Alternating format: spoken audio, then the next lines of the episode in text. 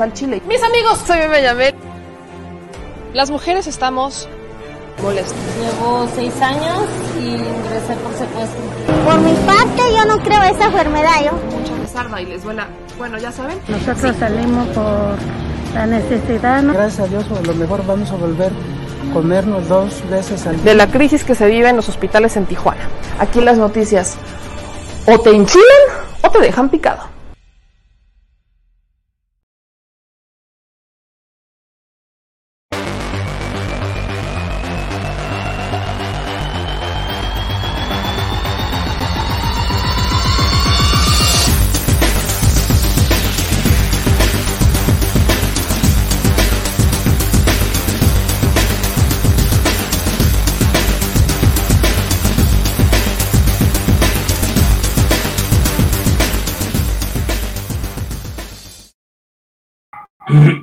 Mi gente bonita, ¿cómo están? Muy buenas noches, muy buenas noches, señor productor, ¿cómo está usted? Buenas noches. Cuéntale a la audiencia. ¿Qué le cuento? ¿Cómo casi te caes? ¿Otra vez? ¿Otra vez? Mejor Señor cuéntale lo que tienes al lado izquierdo. ¿Un celular? Aquí está, Mira, mi teléfono celular. voy a poner la cámara 2. Un lapicero, ¿no? Ay, qué bonita cosa de Durango me traje aparte. Mi gente bonita de Durango que me está viendo. ¿Qué más voy a tener, productor? Miren, este que me regalaron ayer. Un amlito. Tengo un amlito. Me lo regalaron ayer en la manifestación allá afuera de la Cámara de Diputados. Miren lo que me andan regalando, mi gente bonita, que lo hicieron. Ya nomás. Eh, se los pongo aquí.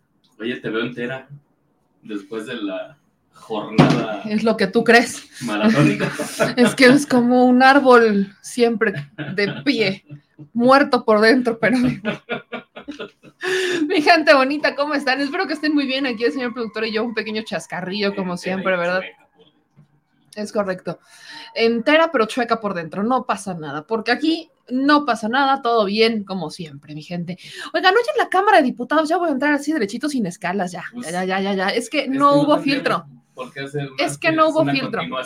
Es que no, es que no hay filtro después de lo que les voy a decir. Oye, ¿dormirían? No, yo creo que estaban muy cansados, tan cansados los Les dio diputados el- les dio el síndrome de Murillo. de Murillo Caram, yo creo que están muy cansados en la Cámara de Diputados que los diputados del PAN, PRI y PRD dijeron, ¿sabes qué? Vámonos. Ya me voy. Y se fueron de la Cámara, así. En protesta, ¿no? En protesta por el tema del litio. Me encantan los bytes que escuchamos el día de hoy, porque son muy congruentes, llamo así, con lo que han venido haciendo durante los últimos años, sobre todo PAN, PAN PRI, PRD, que es sobre todo el PAN PRI, porque el PRD ya entró a la ola de querer vender México cuando Andrés Manuel López Obrador se convirtió en presidente. Antes había uno que otro PRDista que todavía se salvaba, que ya está en Morena, por cierto. Pero bueno, el asunto que hoy pasó en la Cámara de Diputados es, una, es, la extensión, es la extensión de la sesión de ayer, porque hoy se discutió el litio. Hoy, se, hoy el presidente, ayer les leía esa iniciativa que el presidente Andrés Manuel López Obrador mandó a la Cámara para eh, proteger el litio. Es una ley secundaria, la ley minera, y se aprobó, evidentemente, se sabía que se iba a aprobar, se aprobó en fast, en fast track, evidentemente, y este, ahí se aplicaba la aplanadora de Morena en estas leyes secundarias, y los del PAN PRI PRD hicieron varios posicionamientos como en protesta, diciendo que era muy rápido, ¿no? Que era muy rápido, que no quería discutir Morena. ¿Qué va a discutir? Creo que, creo que, no los creo que, creo que ayer el punto, creo que ayer, o sea, creo que ayer el punto del litio quedó ampliamente discutido también. O sea, el tema del litio estaba integrado en la reforma eléctrica. Ya discutirlo estaba de más, porque ya se, discu o sea, ya se discutió ayer. Ayer tuvieron para pelearse, no pelearse, quedó, quedaron claros los puntos. Los de Movimiento Ciudadano decían que iban a tener un voto particular, hoy fueron congruentes, efectivamente votan a favor en lo general, pero presentaron varias reservas, que porque había cosas que modificarle, que mejorar, que no sé qué. Entonces, Movimiento Ciudadano sí está a favor de lo que llamamos nacionalización del litio, que el PAN PRI ha querido explotar como decir, bueno, es que ya está en el 27 constitucional, ¿Ya para qué lo quieren nacionalizar? Perdón que se los corrija. A veces me dijo, me, me, me enchilo porque me encantaría a veces estar allá adentro y decirles, a ver, se están reformando unas leyes secundarias, no la constitucional. Para eso es la ley secundaria, para eso es. Si estuviéramos reformando la ley constitucional, o sea, el artículo 27 constitucional, entonces sí, díganos y díganle a quien le tenga que decir que no, que están mal, porque ya está. vaya, se las acepto, pero están, están reformando leyes secundarias que para eso son, para ser más específicos. Las leyes secundarias son justamente para eso, para ser más específicos, para dejar claros todos los puntos, para que no haya problema que si me dijo, no me dijo, que si sí o que si no. Entonces, mientras los diputados y men, yo les quiero poner la escena, ¿no? Porque la escena es épica, nada más para irse las narrando como si fuera esto un partido de, de fútbol. Aquí están, ¿no? Partido 2. Partido 2, este, versión 2.0. Está justamente eh, posicionándose el legislador priista aquí está hablando, ¿no? Está hablando el legislador priista, eh, Carlos Iriarte Mercado, en nombre de la bancada, pero en nombre a título personal y de Rubén Moreira, ¿no? Y en su posicionamiento dice, vamos a votar en abstención y después nos iremos. Entonces, ¿qué pasa en la, en la sesión del, del Congreso? Que literalmente termina el posicionamiento y se empiezan a parar los legisladores del PRI, no hacen aquí esta votación para que se discuta esta reserva. Ellos, evidentemente, no se discute la reserva, la reserva les pasa de noche. Y aquí los del PAN PRI PRD, pues empiezan a agarrar sus cosas y se van. Ahí está Morena, Morena PT Verde, ¿no? Haciendo la votación de esto no se va a discutir, pero ni de broma. Y entonces los legisladores del PAN PRI literal salen huyendo. Yo lo entendí así, yo sí lo entiendo así, como que salieron huyendo. ¿Por qué? El votar en abstención es que no están ni a favor y en contra. Fueron también congruentes con ese silencio que habían manejado con el tema del litio. Recordemos que con el asunto del litio, pues ellos estaban como muy calladitos, que no decían nada, na, na, na, na, Y hasta ayer empezamos a, a ver posicionamientos más en concreto de estos legisladores.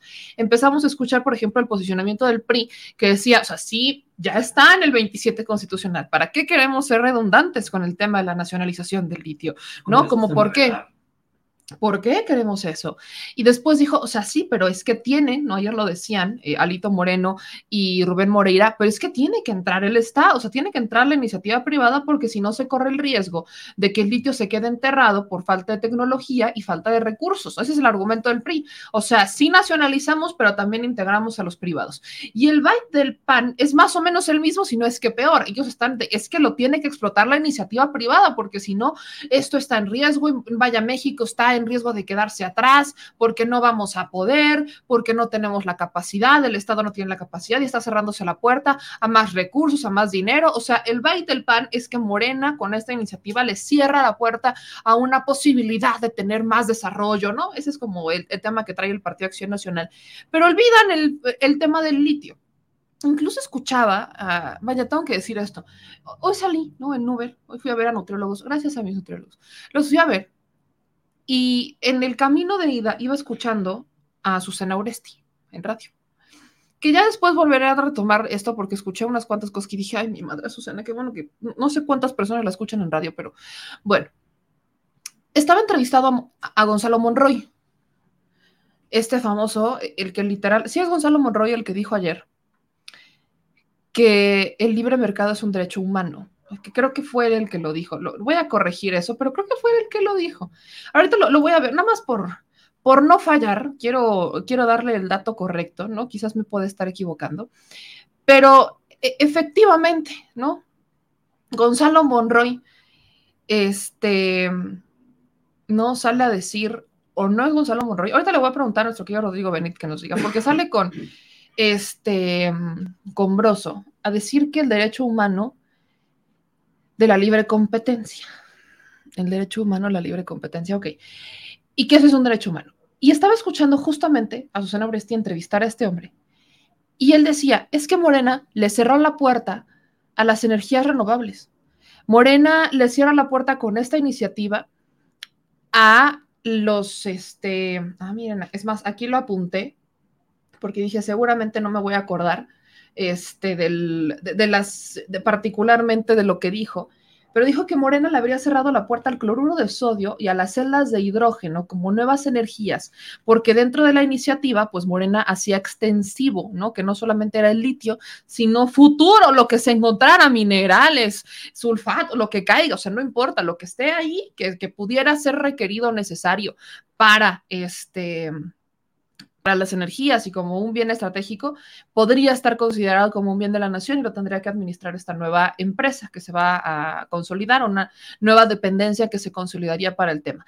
Y dice este sujeto que con esa iniciativa entonces Morena también le cierra la puerta al cloruro de sodio y a, a las celdas de hidrógeno como futuras nuevas energías que sustituirán al litio y que todo esto vaya es un cerrazón. Esa es la postura más o menos de los conservadores.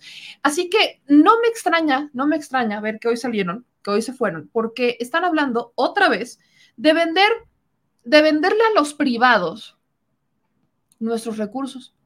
Este es el ejemplo literal de cómo los del PAN PRI PRD han intentado y siguen intentando vender nuestros recursos naturales para que los tengan los empresarios privados, que bajo qué lógica no la, no la encuentro. Pero es importante que podamos explicarles a ustedes, a la audiencia, por qué es tan ambicionado este tema del litio y qué es lo que hoy Hoy se, se, puso sobre la mesa en la Cámara de Diputados que unos debaten es que la aprobaron en fast track. Movimiento Ciudadano sí dice, la votamos a favor, pero había que hacer modificaciones, no nos la permitieron, ni siquiera hubo debate, no nos dejaron, pero ayer estaban diciendo que estaban en contra. Vaya, una cantidad de comentarios a favor y en contra que surgieron aquí. Y yo por eso no tuve que buscar a alguien que nos pudiera explicar sobre todo los asuntos relacionados con el litio, su importancia, pero más allá de la importancia, esta ambición que existe alrededor de este mineral que tiene una gran capacidad de almacenar energía y que por otros países como Estados Unidos o Alemania es muy ambicionado, pero ellos también tienen litio. Y la pregunta que yo me sigo haciendo es, ¿por qué si ellos tienen su litio, no explotan su propio litio y quieren venir a explotar el de los países que están en el sur? Así que yo para no, para no trabarme más quizás en los, en los temas técnicos, le quiero agradecer infinitamente a Rodrigo Benedit, economista, experto en energía y política económica que nos acompañe hoy, porque sí hay que hablar, hay que hablar largo entendido y decir las cosas al chile sobre el tema del litio. Rodrigo, ¿cómo estás? Buenas noches. Hola, Meme, ¿cómo estás? Muy buenas noches a todas y a todos. Muy bien, Rodrigo, qué bueno que te tenemos por aquí. Bueno, primero preguntarte, ¿cómo viste la sesión de hoy eh, para proteger al litio? Bueno, pues eh, qué bueno que, ocurrió eh, lo que se esperaba, eh, que fue la, mayoría de Morena, se hizo valer por fin. Se reformó, se reformaron cuatro artículos de la ley minera, que es una ley que reglamenta el artículo 27 de la Constitución, para, bueno, primero retirar de la Secretaría de Economía el tema específico de litio y otorgárselo a un organismo público descentralizado. Luego, eso es el artículo primero. En el artículo quinto, me parece que es lo que tiene más carnita, digamos, donde se ve ahí que la exploración, explotación y toda la cadena de valor, es importante mencionar, queda a cargo de este organismo público descentralizado, declara litio como un mineral estratégico y de utilidad pública, y bueno, ya después el 9 y el 10 lo que hacen es eh, reforzar, digamos, la, eh, digamos, darle coherencia interna a la, a la propuesta para que sea la, se cree este organismo público eh, y, y, además sea a costos compensados, es decir, que no tenga, que no se erogue en este momento ningún dinero extra para su creación, sino que de lo que se tiene, es decir, con la ayuda además del, sistema geológico mexicano, eh, se pueda empezar a realizar los trabajos necesarios para esto. Em, ya, ya nos habían explicado bastante, eh, en, tanto en la eh, reforma constitucional, que desafortunadamente ayer no se pudo lograr, y en la, en la iniciativa que manda el presidente tiene unos eh, considerandos bastante interesantes, donde dice que pues prácticamente el litio forma parte de estos nuevos minerales que, que son necesarios para la transición energética, que no se encuentran en cualquier parte del mundo, es decir, que eh, eh, son, tienen una por lo menos ahora tienen una oferta limitada y afortunadamente nuestro país tiene parte de esa oferta.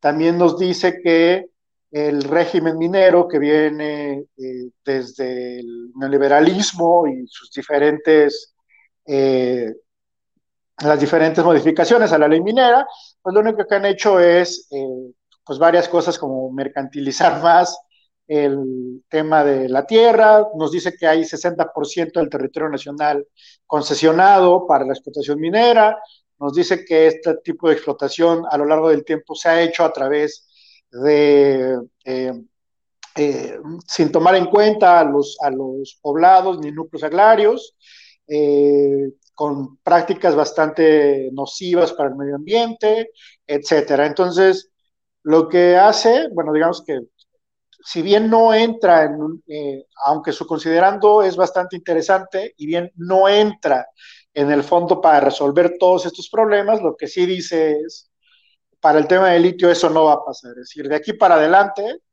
eh, eso se queda cancelado y en un mineral, en este metal tan importante para la transición energética, vamos a tener un nuevo régimen. Y el nuevo régimen va a ser que toda la cadena de valor, desde su exploración, explotación, transformación y me imagino que la comercialización, aunque no lo dice así, pero como la menciona completamente, y después por ahí, en, las, en alguna reserva que se presentó, se puso el beneficio, como el beneficio económico como tal.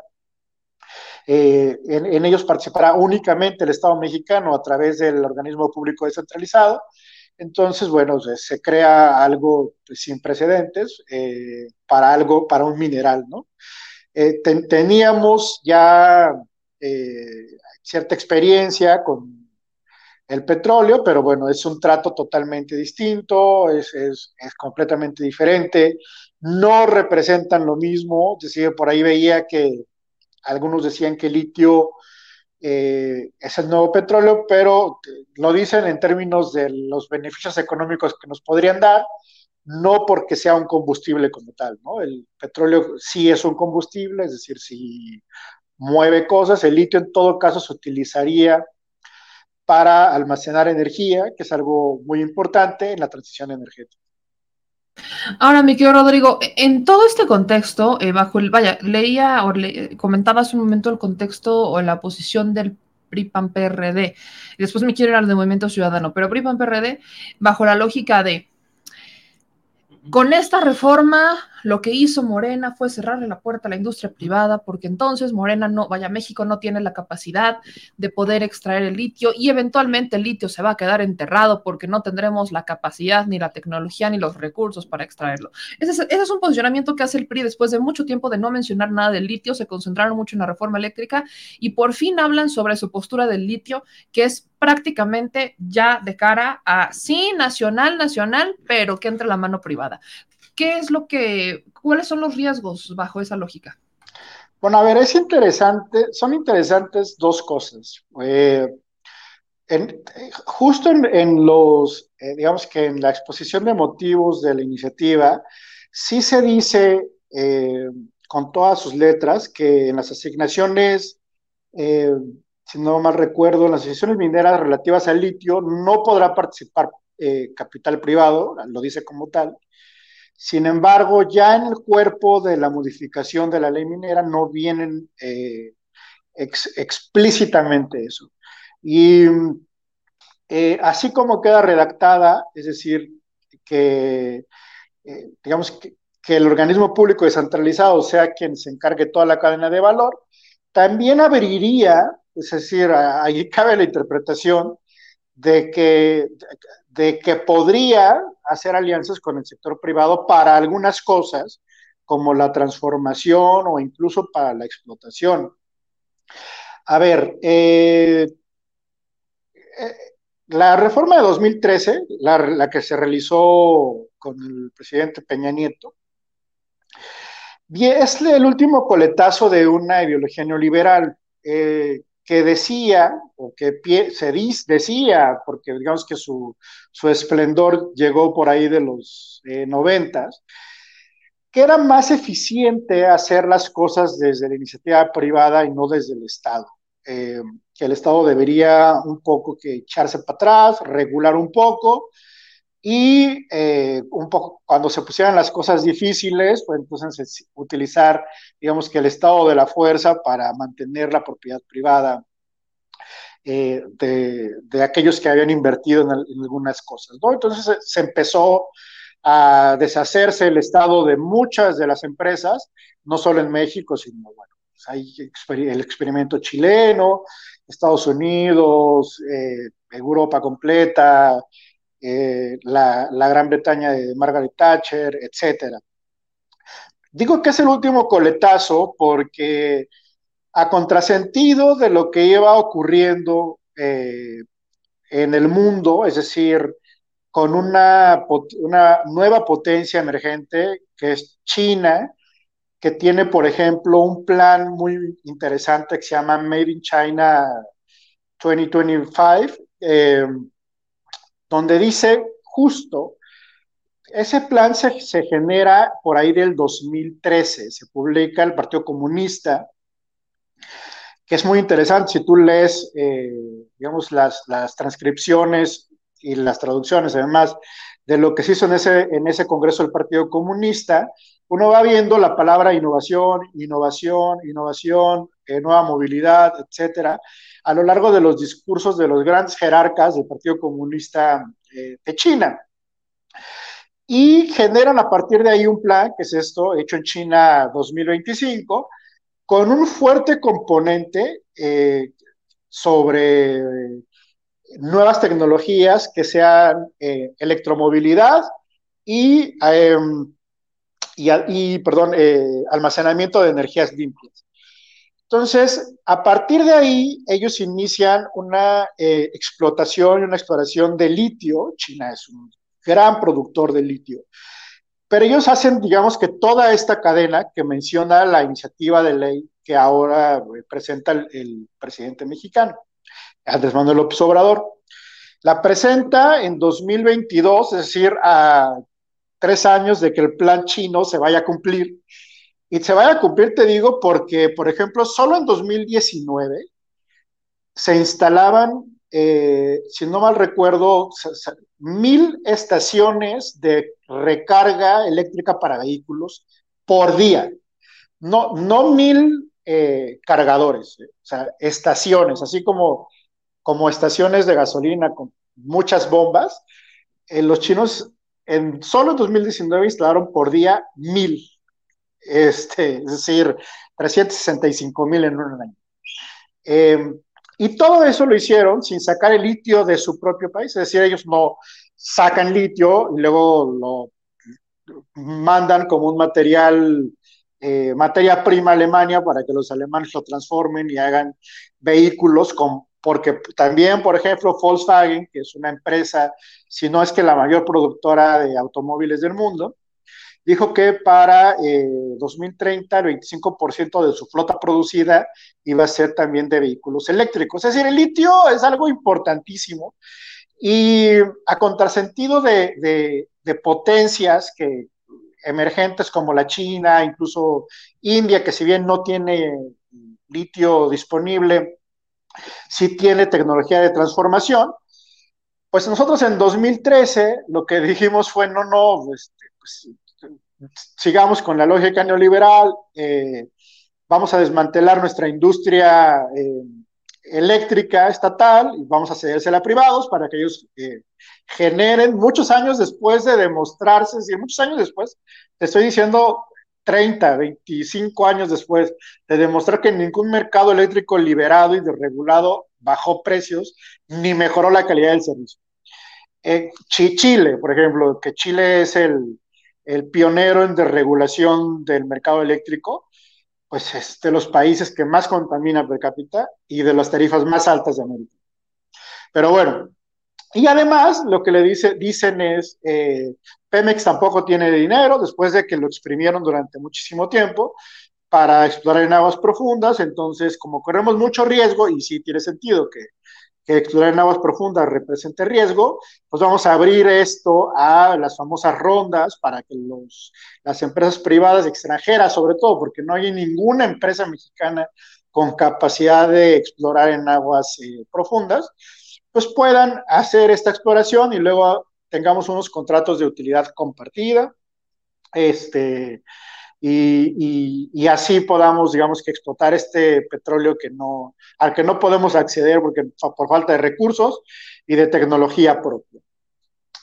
Mientras eso pasaba en 2013, China al mismo tiempo lo que decía era eh, lo contrario, es decir, vamos nosotros, eh, descubrimos que, que el 79% del petróleo se utiliza para la movilidad, nosotros vamos a transformar nuestra movilidad en, una movilidad sustentable basada en electricidad. Entonces, pues lo que necesitamos son eh, garantizar que las fuentes de almacenamiento, que son prácticamente las baterías de litio-ion, eh, pues las podamos nosotros, ya que tenemos yacimientos, explorarlos, extraerlo, transformarlo, y luego se hacen vehículos eléctricos, eh, tienen una gama espectacular de vehículos eléctricos que son desconocidos para todo el mundo, porque China tiene un mercado interno vibrante eh, que, y es, pues, digamos que enorme en cantidad para poder consumir. O sea, hay marcas de autos chinos que ni siquiera conocemos. O sea, Tesla es una cosita así contra el mercado de autos eléctricos chinos que además está ya súper regulado, porque por ejemplo, eh, algo que hicieron es que en sus primeros años ellos empezaron a ver que las provincias competían en la producción de autos y hacían esta clásica cosa que la gente entenderá, nuestros, eh, la gente que nos ve sobre nuestros teléfonos celulares, que es cambiarle eh, la entrada al cargador, ¿no? Es decir, que solo puedas utilizar un tipo de cargador eh, para, para, que tu teléfono pueda recargarse. Entonces el gobierno chino dijo, no, esto no, puede ocurrir así y estandarizó eso para que cualquier marca de automóvil eléctrico chino eh, ahora pueda recargarse así. Y ellos empezaron además con bicicletas eléctricas antes de los automóviles. Es decir, hace mucho eso empezó. Empezaron vendiendo 58 mil eh, el primer año y terminaron con algo así como 35 millones en, los siguientes tres años. Es decir, eh, ellos lo que hicieron fue guiar una industria completa, la detectaron y nos llevan, o sea, está súper adelantada qué mal que, muchos de los que, bueno, todo el día estamos dándole seguimiento, todos los días seguimiento a noticias, pues ya sea de, todo tipo, desde geopolíticas hasta energéticas, que es en todo caso una especialidad, pues eh, tengamos que recurrir a fuentes pues muy especializadas y, y algunas que pues, prácticamente tenemos que pagar suscripciones para ellas porque en la mente del, ciudadano promedio, y, con esto voy,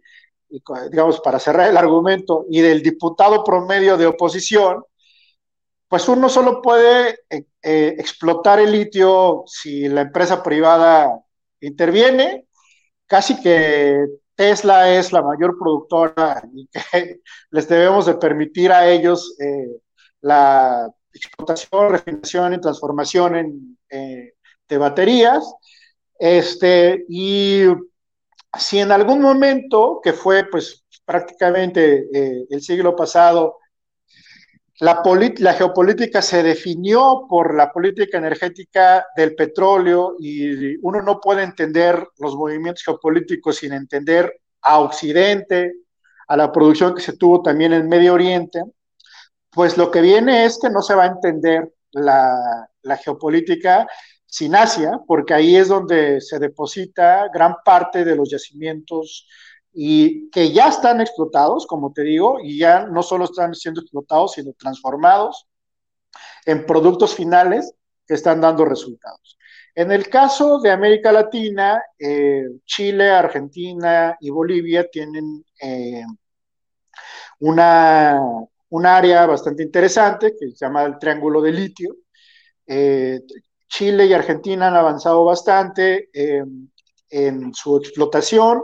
Bolivia no. Bolivia tuvo una, en 2000, eh, 19, es decir, eh, previo al golpe de Estado, se firmó un, una eh, intención entre el gobierno boliviano y una empresa alemana de electromovilidad para su industrialización, es decir, no solo extraer el litio, sino transformarlo en un producto final, que son las baterías o, dispositivos de almacenamiento de energía. Eh, pero bueno, después del golpe, esto se, el acuerdo se canceló literalmente y ahora el presidente pues, Lucho Arce pretende eh, tratar de, reactivarlo. En el caso chileno, que se explota generalmente en el, en el, desierto de Atacama, que es una de las áreas más áridas del mundo, que a mí me ha he tenido la suerte de recorrerlo.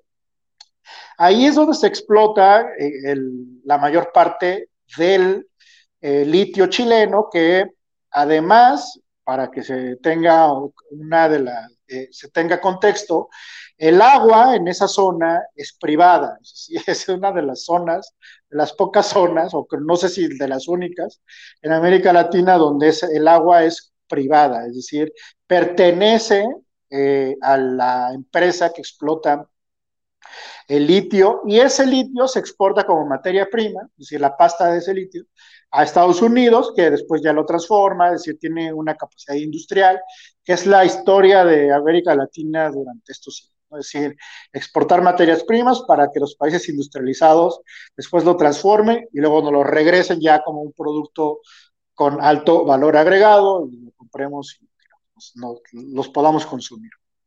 Eh, y bueno, lo que, lo que, de, lo que va ahora eh, la iniciativa presidencial de Andrés López Obrador es justo eh, de lo que hablábamos también sobre la reforma eléctrica, es de una lectura muy actual del mundo. Es decir, eh, defender el neoliberalismo en este momento de verdad, yo sé que nos acusan a los que pertenecemos al movimiento de la cuarta transformación de ser trasnochados, eh, eh, un poco, no sé, como hasta eh, del siglo pasado, que añoramos el viejo nacionalismo, etcétera, pero en realidad los que están perdidos, es decir, extraviados, yo creo que con mucha melancolía del pasado, de los 70, de los 80 y de los 90, pues son los que siguen promoviendo el neoliberalismo como si fuera o como si hubiera dado resultados en algún momento de la historia de algún país, es decir, ya ni siquiera de México, ¿no?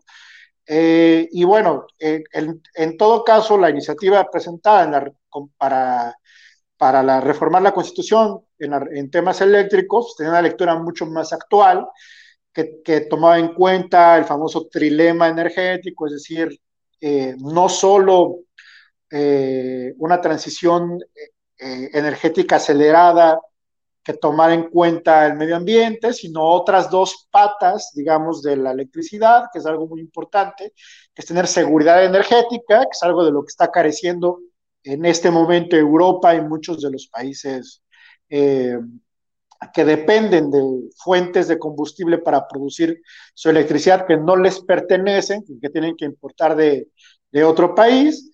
Y otra de las patas es la accesibilidad a ese recurso, hacia la gente, es decir, acabar con la pobreza energética. Esas tres partes que, el Consejo Mundial de Energía, que no nos inventamos nosotros en la cuarta transformación, de, eh, tiene un índice desde 2010 para todos los países, pues es algo que viene, que venía muy vigente en la, en la reforma constitucional, que desafortunadamente no se aprobó, pero que en este momento, con la iniciativa de la ley secundaria, de la ley minera que regula el artículo 27 constitucional, pues también se tiene, digamos, venía de ahí, se tiene esta lectura tan actual que es, a ver, vamos a dejar de ser un país que tenga solamente materias primas, además, con toda la proyección de demanda que existe sobre el material, sí, sobre el mineral, además que somos de los pocos países que lo tienen, y con ejemplos ya muy vividos de Asia eh, sobre cómo generar una industria interna, pues hagámoslo, es decir, ¿para qué nos, para qué esperamos a seguir repitiendo la misma receta de entregar hectáreas de tierra a, mineras que van a explotarlas y luego nos van a dejar nosotros pues, ahí un poquito de regalías que, que marca la ley, ¿no? Por último, Rodrigo, y agradecerte mucho que nos acompañes esta noche. Eh, había unas mejoras, ¿no? Según Movimiento Ciudadano que le querían hacer a la ley, estaban mucho más enfocadas, eh, decía eh, una legisladora, tierras raras, ¿no? Que se extendiera esto a tierras raras, eh, no solamente a litio y que se pudiera extender a otros, otro tipo de este, minerales, tierra, este, tierras raras, piedras este, preciosas, en su momento, bueno, metales también. Ahí mucha gente mencionaba, bueno, ¿qué onda con el oro? ¿Qué, hora, o sea, ¿qué onda con el oro plata? ¿no? ¿Qué, qué, qué pasa con eso bajo ese contexto? ¿Tú le habrías hecho alguna modificación a esta reforma a la ley secundaria, que es la ley minera? Bueno, en realidad, eh, sí, sí, eh, la iniciativa, que la tengo por ahí, lo que sí dice es que en algún, en, si bien está diseñada para el litio, lo que dice es que si en algún momento la tecnología y la ciencia nos piden eh, que, o, nos dicen que otro mineral eh, es importante y es igual, digamos, es equivalente al litio en su uso, en su, eh, en su eh, explotación, en su cadena de valor, pues podría también este nuevo organismo público descentralizado tomar control de ese, de ese tipo de cosas. Ahora, esto que dice eh, esta reforma de Movimiento Ciudadano es algo que escribió el ex embajador de Canadá en Washington, eh, David Jacobson, hace eh, unos meses, que lo que decía justo es que eh, tanto el litio como las demás minerales y tierras raras, es decir, coltán y otro tipo de minerales, están en zonas y marca él específicamente China, el Congo, eh, incluso menciona Chile, y dice que no comparten los valores de América del Norte, por lo que deberían iniciar la explotación en América del Norte, y él habla solamente de Canadá y de Estados Unidos, y dando por sentado, digamos, que México eh, iba sin problemas a, a a transitar ya con la, con la ley minera que se tenía, porque Canadá, si bien si recordamos, es uno de los grandes inversores eh, y explotadores de minas en México, eh, a cielo abierto, además contaminando muchísimo. Entonces, eh, yo veo que la iniciativa está bastante completa, pero además deja abierta las posibilidades a que los reglamentos del organismo público descentralizado y bueno, y de la misma ley minera, pues puedan eh, eh, acotar un poco más eh, términos como de si el capital privado puede entrar en alguna parte de la cadena de valor, puede ser la transformación, o si se deben definir desde una vez qué tipo de tierras aumentar en esa, en esa iniciativa, etcétera. Igual va a pasar por una, esta minuta que se acaba de aprobar, va a pasar por el Senado, que eh, esperemos que no tenga sus mayores modificaciones, pero en todo caso, si existieran, pues, pues tendrían que ir por, ese, por esa vía, ¿no? Pues mi querido, mi querido Rodrigo, yo te agradezco mucho que nos pudieras acompañar el día de hoy para poderle explicar a la gente un poquito cuál es el contexto que hay detrás de esta discusión y los intereses que hay con el asunto del litio. No, bueno, a ti, gracias por el espacio. Y sí, sí era Gonzalo el que decía ¿Sí que, era? Gracias. que era el, la libre competencia un derecho humano. Pero, pero, pero para él, la, el derecho a la electricidad es como un gancito, también es otra cosa de las que ha dicho. Muchas gracias, me quiero Rodrigo. Te mando un abrazo gigante y van a estar muy pendientes de estos grandes analistas que. Ay, ya dejémoslo así, porque si no nos aventamos un buen rato. ¿Y para qué? ¿Para qué gastar tiempo en hablar de estos personajes en este espacio, mi querido Rodrigo? Oye, dime soy- a la gente en dónde te pueden seguir, por cierto. Bueno, estoy en Twitter como RO Benedict, eh, así mi apellido como aparece en la pantalla y en las demás redes como Rodrigo Benedict. Pues te mando un abrazo y estamos al habla. Un abrazo, hasta luego. Pues ahí está el contexto, es algo que vaya, algunos me decían, ya lo conocíamos, ya lo sabía, y otros me decían, es que qué bonito que podamos tener este tipo de espacios para compartir el tema. Sobre este mismo tema, vale la pena decir que en el Senado ya dijo el tío del señor productor, Ricardo Monreal, que este, pues que la neta, quién sabe si pase. No, bueno, lo que dijo es, aquí no va a pasar tan rápido, no va a pasar en fast track, aquí sí la vamos a debatir. Ok, muy bien. Excelente. En otro tema, mis amigos, también relacionado con los asuntos priistas. Fíjese que los priistas, vaya, en la mañana, primero empiezo con eso, en la mañana estábamos hablando de esta diputada del Partido Verde que votó en contra de la reforma eléctrica, pues ya es la primera legisladora en la sexagésimo quinta legislatura que es independiente porque el Partido Verde toma la decisión pues de que ya no forme parte de la bancada del Partido Verde, argumentando que bueno, pues sí fue en contra, fue en contra del voto parlamentario que ellos habían decidido tener y pues ya, la corren del partido. Pero en el PRI se acordarán del caso de Carlos Sáez, a quien también corren del Partido Revolucionario Institucional por ir en contra del voto parlamentario. Pues la cosa no solamente quedó en que lo expulsaron del PRI y que ahora es diputado, o lo que tenemos entendido que será diputado de Morena, sino que recurrieron a sus aliados en República Dominicana. El diputado del Parlamento Centroamericano, Parlacén, eh, de República Dominicana, Ricardo, Ricardo Polanco, solicita al gobierno de su país que rechace la designación de Carlos Miguel Aiza González como embajador de México en el territorio dominicano. resalta, y lo dice literalmente, que comparte su postura a través de un documento en donde dice que apoyan el llamado que hacen los diputados federales del PRI de México para que República Dominicana rechace el beneplácito que debe otorgar este señor. Estas declaraciones ocurren el día de hoy, dos días después de que los diputados del PRI solicitaran al Senado también denegar el nombramiento del exgobernador de Campeche, Carlos Miguel Aiza González, como representante en República este, Dominicana. Y este legislador en República dice y hace un llamado a sus compañeros, porque, ¿no? Literalmente, literalmente dice que desde la semana pasada, ¿no? Este tema se tendría que haber puesto sobre la mesa, porque Carlos Miguel Aiza tendría que haber sido ya nombrado o ratificado como eh, embajador por los senadores en estos días. Eso no ha pasado. Y lo que sí dice el legislador Ricardo Polanco es que es por el llamado del PRI, o sea, por ese voto a favor de la reforma eléctrica por parte de su hijo, Carlos Aiza Damas. El PRI ya fue más allá. Ahora, ¿qué, ¿qué tendría que estar haciendo eh, República Dominicana diciéndole que no? O sea, por, un asunto de política interna, entonces República Dominicana le van a decir que no a Carlos Aiza.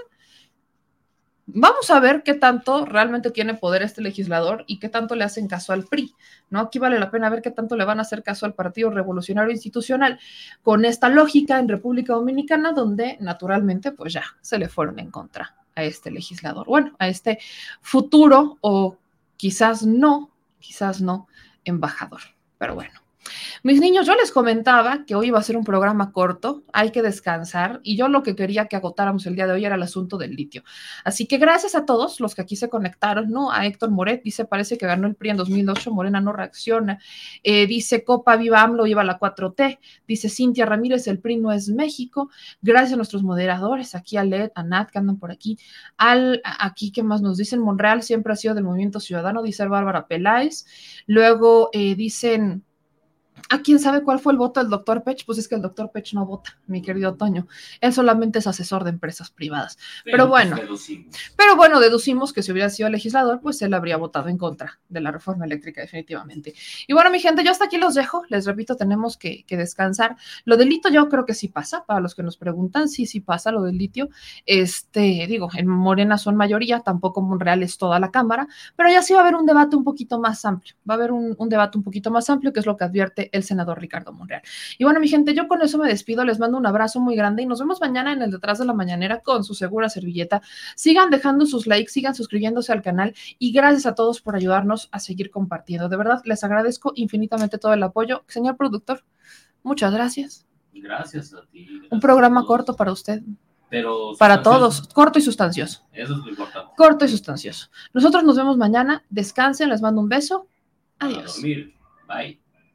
Si estás en Puebla y quieres un café que de verdad sepa a café, Ve a Georgian Café. Vas a encontrar postres, variedad de cafés y tés, pero sobre todo un precio justo y sabor inigualable. Por la pandemia, su servicio es solo para llevar, pero de verdad no te lo puedes perder.